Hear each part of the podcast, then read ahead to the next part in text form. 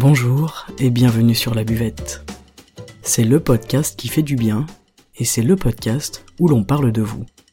Je m'appelle Margot Bussière, je suis coach de vie humaniste et à travers ce podcast, je vous accompagne vers un mieux-être, un mieux vivre, un épanouissement intérieur ainsi qu'un éveil de votre conscience et pourquoi pas de votre spiritualité. Je vous remercie d'être là aujourd'hui et je vous souhaite une excellente écoute.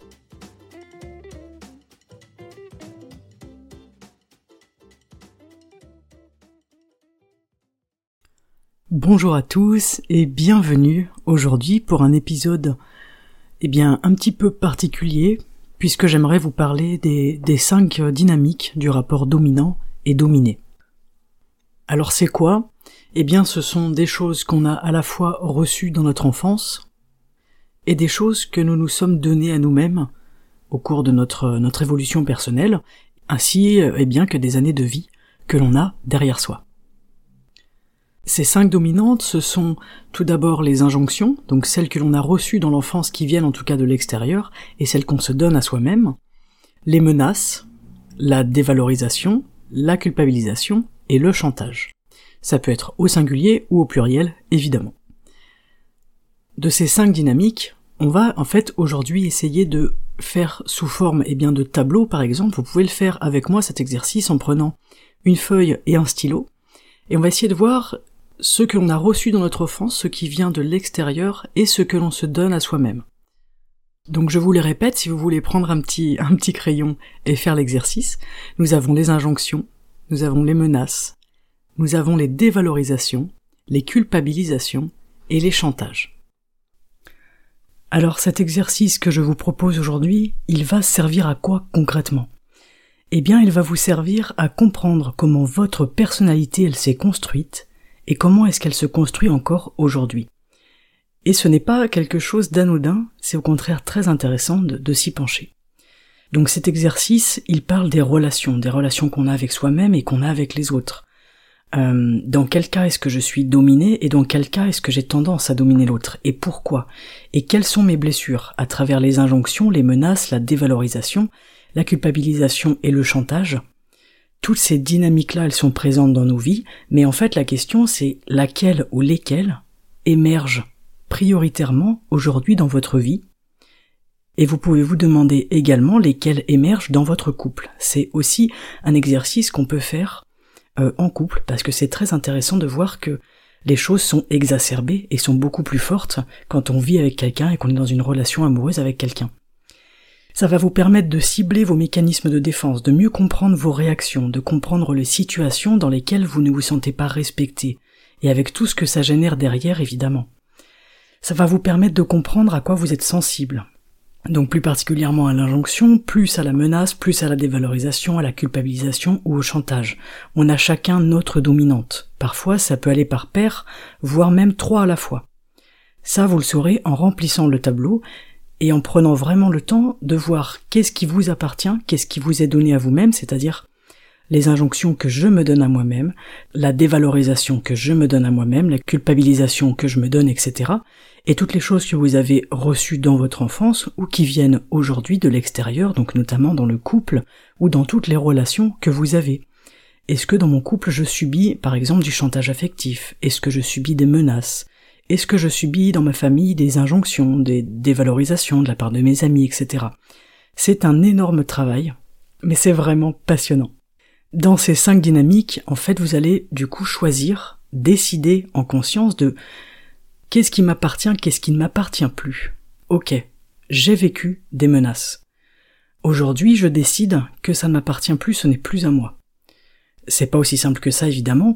Euh, c'est une fois que vous allez remplir le tableau que les choses vont être portées à votre conscience. Et après, c'est un choix que vous ferez presque inévitable. C'est qu'est-ce que je garde de tout ce que j'ai vécu et de quoi est-ce que je décide de me débarrasser aujourd'hui? Qu'est-ce que je décide d'autoriser et qu'est-ce que je ne veux plus autoriser? Vous le savez, dans les relations, on autorise certaines personnes à nous traiter différemment, ou parfois même à ne pas nous respecter. Cet exercice, il va vous permettre de prendre conscience que vous méritez le bonheur, que vous méritez la joie, la douceur, la légèreté et l'amour comme n'importe quel être humain sur cette planète. En tout cas, je l'espère et je vous le souhaite. Pour vous donner un exemple, je vais prendre le plus concret que j'ai sous la main, c'est-à-dire je vais prendre ma propre expérience face à cet exercice-là. Je vais vous donner donc euh, eh bien l'exemple de, mon tableau, de, de ce qui s'est passé, et en parallèle, évidemment, on va analyser pourquoi, d'où ça vient, comment on s'en débarrasse, etc. Voilà, c'est parti. Cet exercice, je l'ai fait lorsque j'ai fait ma formation pour devenir coach de vie.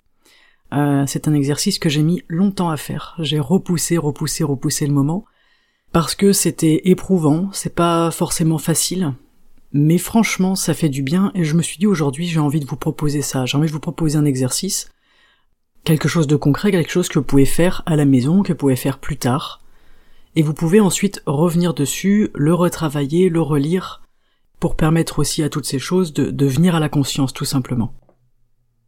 Lorsque j'ai rempli ce tableau, j'ai mis du temps, j'ai reculé, j'ai nié, j'ai beaucoup regardé ailleurs, euh, puis ensuite j'ai laissé un petit peu infuser, donc je vous invite aussi à, à faire cette démarche-là. Vous allez le faire une première fois, une deuxième fois, une troisième fois. Vous allez poser votre regard là où ça fait mal, vous allez fouiller, vous allez gratter, vous allez creuser, et avec ce travail, ces recherches et toutes ces révélations, euh, vous pourrez ensuite faire un retour, un retour à vous-même et sur vous-même. Dans ces dynamiques, il y en aura qui vont être plus agissantes que d'autres. Par exemple, pour moi, lorsque j'ai fait cet exercice, c'était, eh bien, la culpabilisation et la dévalorisation. Alors avec des nuances, bien évidemment, des dominantes à certains instants de ma vie, et n'oublions pas que ce qui était vrai hier ne l'est pas forcément aujourd'hui. Ce qui n'est pas encore monté à notre conscience aujourd'hui existera peut-être ailleurs, à un autre moment, et ce n'est pas grave. Là, on fait l'instant T. Ce tableau, ça va être une trace, en fait. C'est une trace de ce que vous êtes en train de faire. Ce n'est pas quelque chose d'absolu. Ce n'est pas non plus une question de, niveau de satisfaction par rapport à un travail mené. C'est plutôt un témoignage pour vous-même de qui est-ce que vous êtes et de où vous en êtes à l'instant T. Et après, ça va se poursuivre. En tout cas, ça aura le mérite d'avoir été vécu et compris à un certain niveau aujourd'hui. Ce tableau, c'est voilà où j'en suis, ici et maintenant. Moi, j'ai réalisé avec ce travail que j'avais des mécanismes de défense qui sont extrêmement forts. J'avais donc tendance, peut-être encore aujourd'hui, à être beaucoup sur la défensive. Mais à l'inverse, je laisse beaucoup de portes ouvertes, j'autorise, j'autorise les choses, j'autorise les gens à avoir des comportements envers moi avec lesquels je ne suis pas d'accord. Ce déclic, je l'ai eu justement pendant ma formation, je vais pas rentrer dans les détails, mais je me suis senti écrasé à un moment donné, je me suis senti euh, maltraité, donc je dis bien que je me suis senti, évidemment, c'est mon ressenti, mon retour. Et en fait, ça a fait écho avec des choses qui se sont passées dans mon enfance, avec une maltraitance dans mon enfance. Et hum, ma position de victime, en fait, elle s'est mise en place à ce moment-là, quand j'étais enfant, comme un mécanisme de défense et certainement un mécanisme de survie, et la question c'est est-ce que aujourd'hui j'en ai encore besoin ou non? Est-ce que aujourd'hui je veux rester dans ce positionnement de victime? Ou est-ce que j'ai envie de m'en débarrasser parce que j'en ai plus besoin, parce qu'aujourd'hui je ne suis plus menacé physiquement et psychologiquement? Et en fait, ce qu'il faut bien se dire, c'est quand on garde notre position de victime alors qu'elle ne nous est plus utile, eh bien on est dans ce schéma. On autorise les gens euh, à nous maltraiter, à mal nous parler, etc parce qu'on se place en tant que victime. C'est-à-dire que le problème, entre guillemets, on va dire le blocage, il vient forcément de nous. C'est ce que je vous dis souvent, c'est que ça vient de l'intérieur de nous. Le comportement de l'autre à l'extérieur, il n'a d'emprise sur moi que si je l'autorise. Donc mon questionnement à ce moment-là, c'était comment est-ce que je vais me comporter moi de façon à ne plus laisser la porte ouverte à ce genre de comportement, à ces maltraitances et à cette violence. C'est évidemment un travail que j'ai entrepris il y a maintenant trois ans et qui est toujours d'actualité. Il y a de l'évolution, il y a de l'amélioration, mais ça prend du temps. Ça, c'est vraiment important de l'intégrer. Quand j'ai compris ça, déjà, j'ai réussi à m'exprimer pour une des premières fois de ma vie. J'ai eu la force de m'exprimer et malheureusement, j'ai eu l'impression que c'était pire. Au début, j'ai regretté. J'ai regretté tout de suite d'avoir parlé, d'avoir dit ce qui n'allait pas, d'avoir entre guillemets, dévoiler ce qu'il se passait, à l'abri de tous, à l'abri du regard de tous, etc. Et ensuite, j'ai compris, en fait, j'ai compris que ce qui s'était passé cette fois-là, c'était entre guillemets la fois de trop. C'était l'expérience nécessaire pour prendre conscience, pour me libérer, pour m'écouter. On a tous des bagages, des paquets à poser. Et ce travail-là, il est là pour ça. En fait, ce travail pour moi c'est un laboratoire d'expérience. Ce jour-là, dans, mon petit laboratoire personnel, j'ai décidé d'arrêter de m'excuser d'exister. J'ai déjà commencé à le mettre en place au quotidien. La prise de conscience, elle rend les choses plus fluides, elle rend les choses presque rapides. Comme si en fait votre ancien fonctionnement, d'un coup, il était devenu complètement intolérable, inacceptable. Ça, c'est une prise de conscience.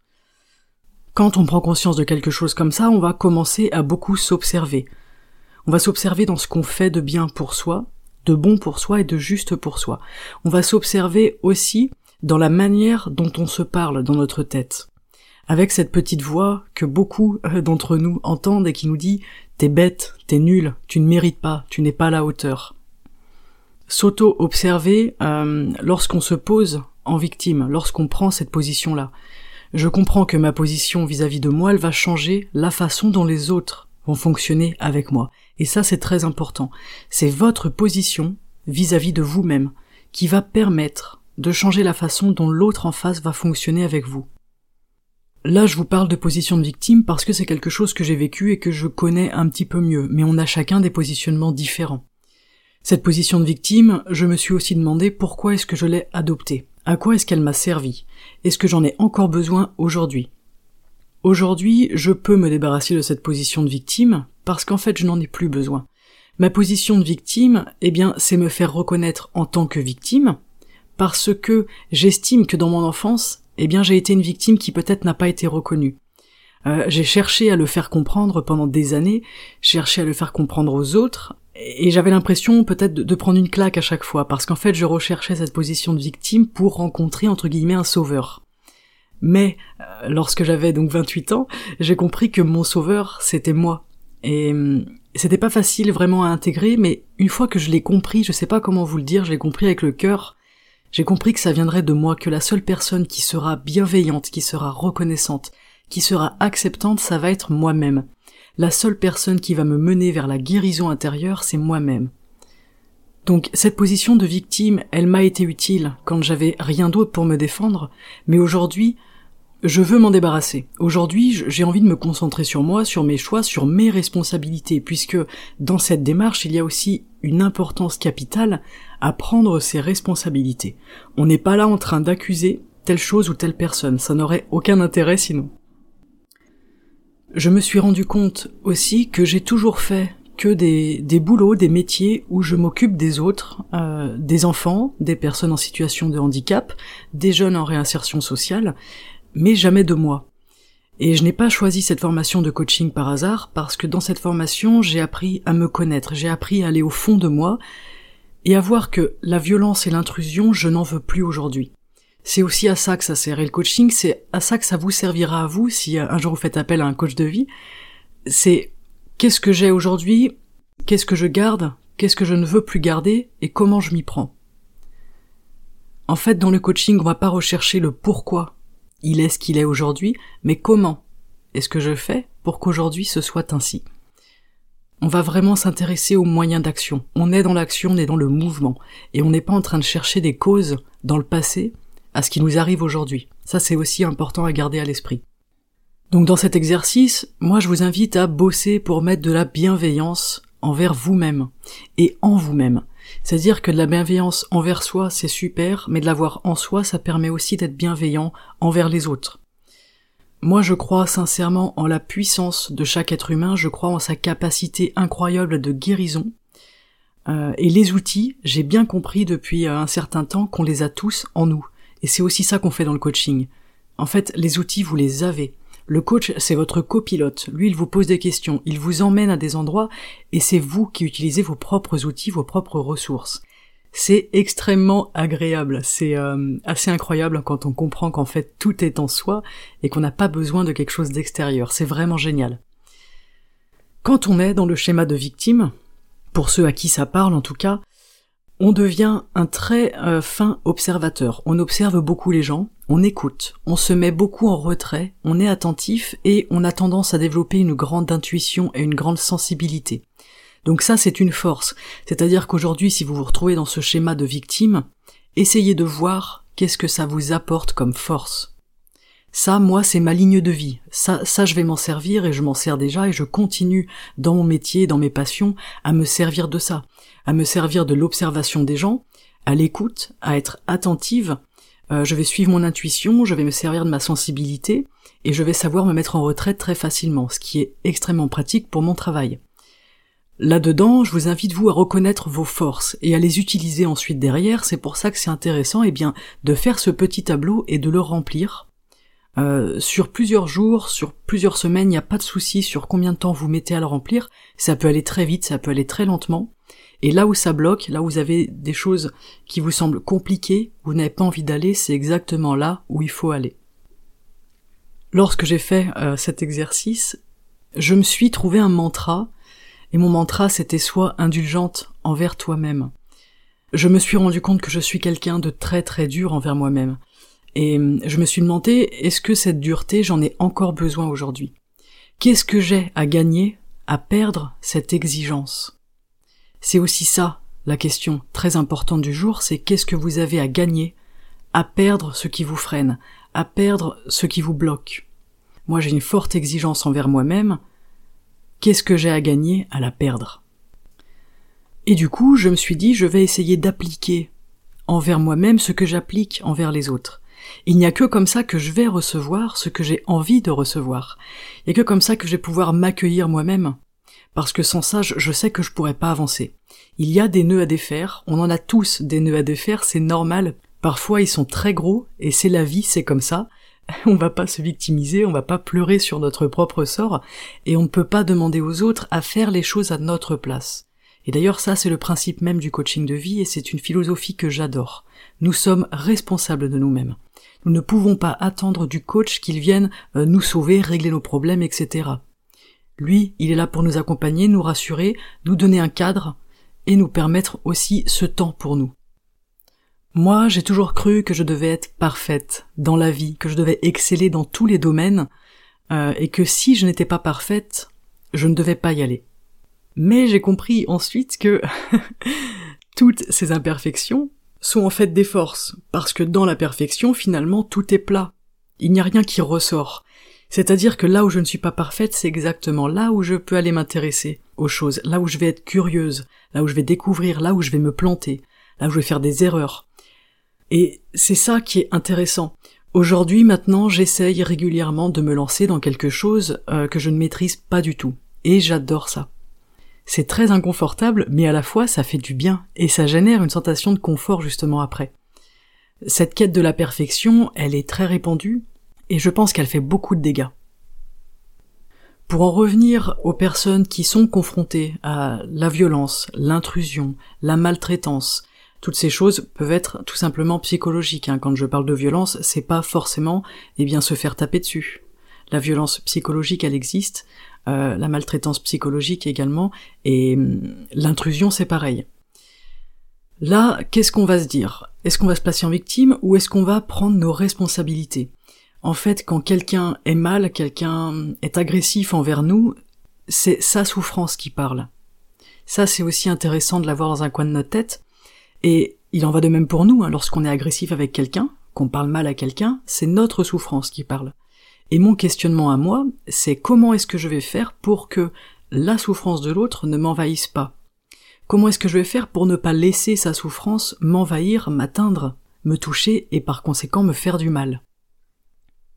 Je pense que la première fois qu'on est confronté à la violence, la réaction première, c'est une réaction de survie. Donc on n'est pas dans la conscience face à ça. C'est typiquement le harcèlement dans la rue, aujourd'hui, qui devient normal. Le cerveau, il se conditionne, et en fait, il ne peut pas gérer le trauma que ça génère, tant qu'il n'en est pas capable. C'est le principe, en fait, tout simplement du traumatisme. C'est cette chose que le cerveau ne peut pas gérer. Mais du coup, ça, ça génère une habitude, en fait, ça génère une acceptation. Presque une résignation. L'enfant qui est maltraité, il ne se rend pas compte qu'il est maltraité et il se laisse maltraiter, jusqu'au jour où quelque chose lui fait prendre conscience que ce n'est pas normal. Mais le truc, c'est qu'il sera habitué à ça. Moi, j'ai appris que je pouvais réagir différemment. J'ai appris que je pouvais me respecter tout en respectant l'autre, et ça, ça a été un sacré pas pour moi, puisque jusqu'il y a encore pas très longtemps, j'avais l'impression qu'en me respectant, j'écrasais l'autre. Et du coup, je me faisais passer euh, en dernier, je ne donnais pas mon avis, je ne prenais pas position. J'étais quelqu'un de plutôt effacé, ce qui n'était pas ma personnalité quand j'étais plus jeune, quelque chose qui est venu petit à petit, vraiment, vous savez, cette... Euh, cette pensée selon laquelle on n'est pas légitime d'exister. C'est très dur à ressentir et à vivre, et je sais qu'il y a beaucoup de personnes qui ressentent ça, je me suis dit aujourd'hui j'ai envie de vous parler de ça. Donc je vous parle de choses privées, mais aussi pour que vous compreniez que c'est pas parce qu'on est coach de vie, qu'on travaille dans la santé mentale, dans l'accompagnement à la personne, qu'on n'a pas tout ça. Au contraire. Ça fait partie de notre formation et de notre apprentissage d'aller fouiller bien profond à l'intérieur de nous pour déjà comprendre les mécanismes et aussi pour se libérer, se sentir plus léger et être en capacité d'aller accompagner d'autres personnes. Ce travail-là est très important. Dans la violence physique, dans l'agressivité physique, la violence, elle est liée à la mort. En fait, l'enjeu physique, c'est la violence physique, c'est la mort du corps. C'est que le corps, il se sent en danger ça crée une peur qui est énorme, et ce n'est pas une peur à prendre à la légère. Personnellement, depuis toujours, comme je vous l'ai dit, moi je me tais parce que j'ai peur de faire du mal à l'autre, j'ai peur de, le blesser en fait, d'un point de vue physique, la blessure c'est la mort, hein, comme je vous disais, et même d'un point de vue symbolique d'ailleurs. Une blessure met le corps en danger, met l'esprit en danger.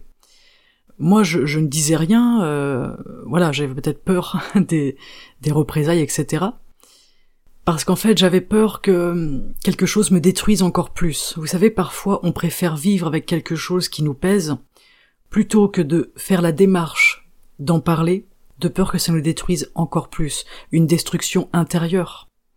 Et je trouve que cette destruction intérieure, c'est c'est pire, j'ai l'impression, qu'une mort au final. Je dis ça, c'est un petit peu facile à dire, mais euh, le fait de, de mourir, d'être mort, eh bien on ne le porte plus on n'est plus là. Euh, être détruit intérieurement, c'est quelque chose qu'on va porter toute sa vie. C'est très très dur à porter et il faut pas prendre ça à la légère. Alors aujourd'hui, moi je suis en vie, en pleine santé, j'ai des proches que j'aime, j'ai des proches qui sont ouverts, qui sont acceptants. Euh, j'apprends à connaître l'être humain, peut-être mieux que je me connais moi-même d'ailleurs, mais je n'ai que 30 ans, j'ai le temps.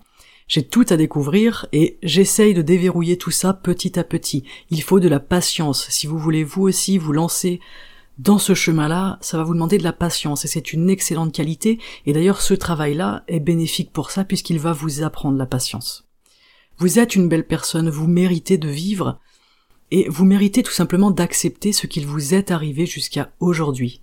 Et ça, vous avez le choix de vous en servir pour avancer et pour approfondir votre connaissance de vous. Quand on vit des choses difficiles, des attaques, euh, de la violence, de la maltraitance, etc. Tout ça, même si c'est psychologique, je le rappelle bien, je suis adepte euh, du fait qu'il ne faut pas rester dans le silence. Je vous l'ai dit, moi je l'ai fait, ce n'était pas forcément une bonne solution. Et en fait, je pense qu'il ne faut pas garder cette bombe chez soi. Je pense qu'il faut renvoyer la patate chaude, comme on dit. Il faut mettre en lumière, en fait, pour se libérer de cette souffrance, de cette violence verbale, psychologique ou physique, il faut vraiment mettre de la lumière dessus, il faut en parler, partager. En fait, quand on met les choses en lumière, déjà, ça change beaucoup de choses au niveau de la situation. Alors que si on garde ça à l'intérieur de soi, à l'ombre, ça va prendre une ampleur très forte et ça risque de générer beaucoup de tristesse, de culpabilité, de mal-être. Parfois, dans ces cercles de violence, on se sent coupable, on se sent même bourreau nous-mêmes. C'est assez incroyable comme c'est, comme c'est bien fichu. Mais si on réfléchit, on en parle un peu autour de nous, on prend le temps, on s'observe et on se questionne.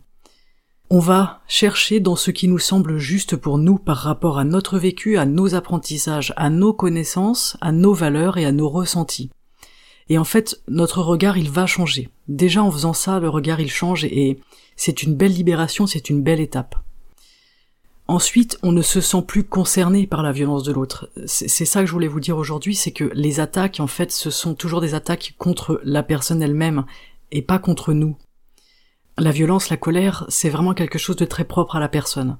C'est extériorisé, c'est envoyé à quelqu'un puisque c'est, ça ne peut pas être géré, ça ne peut pas être compris, intégré et accepté à l'intérieur de la personne, donc cette personne, elle le fait sortir pour que ce soit plus à elle.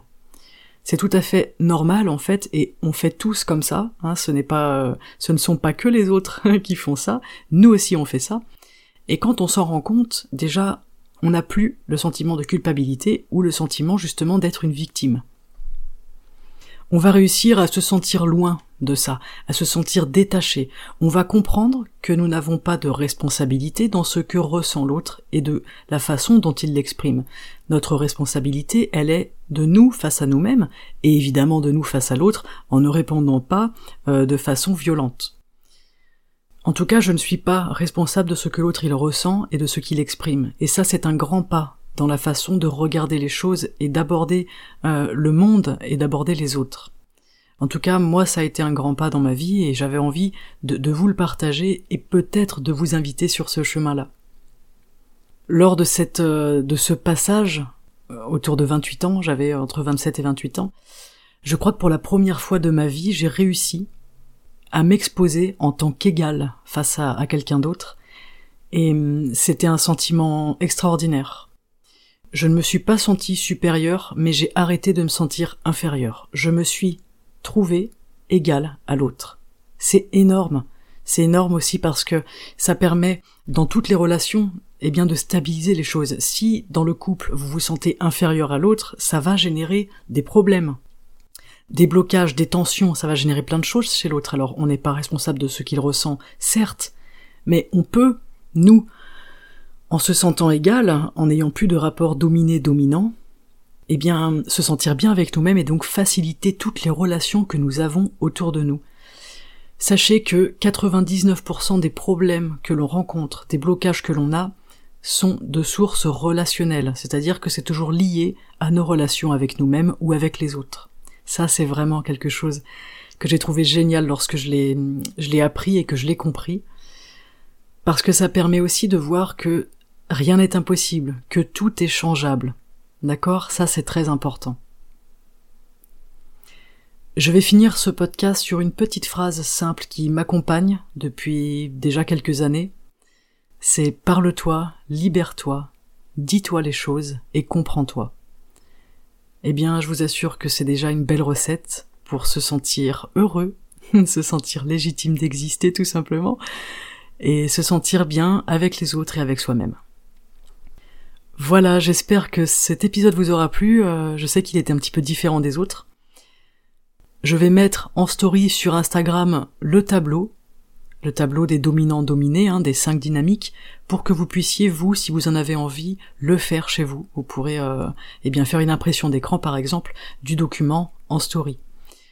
Je vous invite à mettre un 5 étoiles et un commentaire sur Apple Podcast ou Spotify pour soutenir cette chaîne si elle vous parle et si elle vous fait du bien. Si vous connaissez une personne qui a traversé ces périodes de difficulté et qui aurait peut-être besoin d'écouter cet épisode aujourd'hui, je vous invite à lui partager, en toute bienveillance. Je vous souhaite une excellente journée, euh, je vous souhaite d'être heureux, je vous souhaite de vous libérer de toutes ces choses-là et de vous sentir plus léger. Prenez grand soin de vous et à très bientôt sur la buvette. Ciao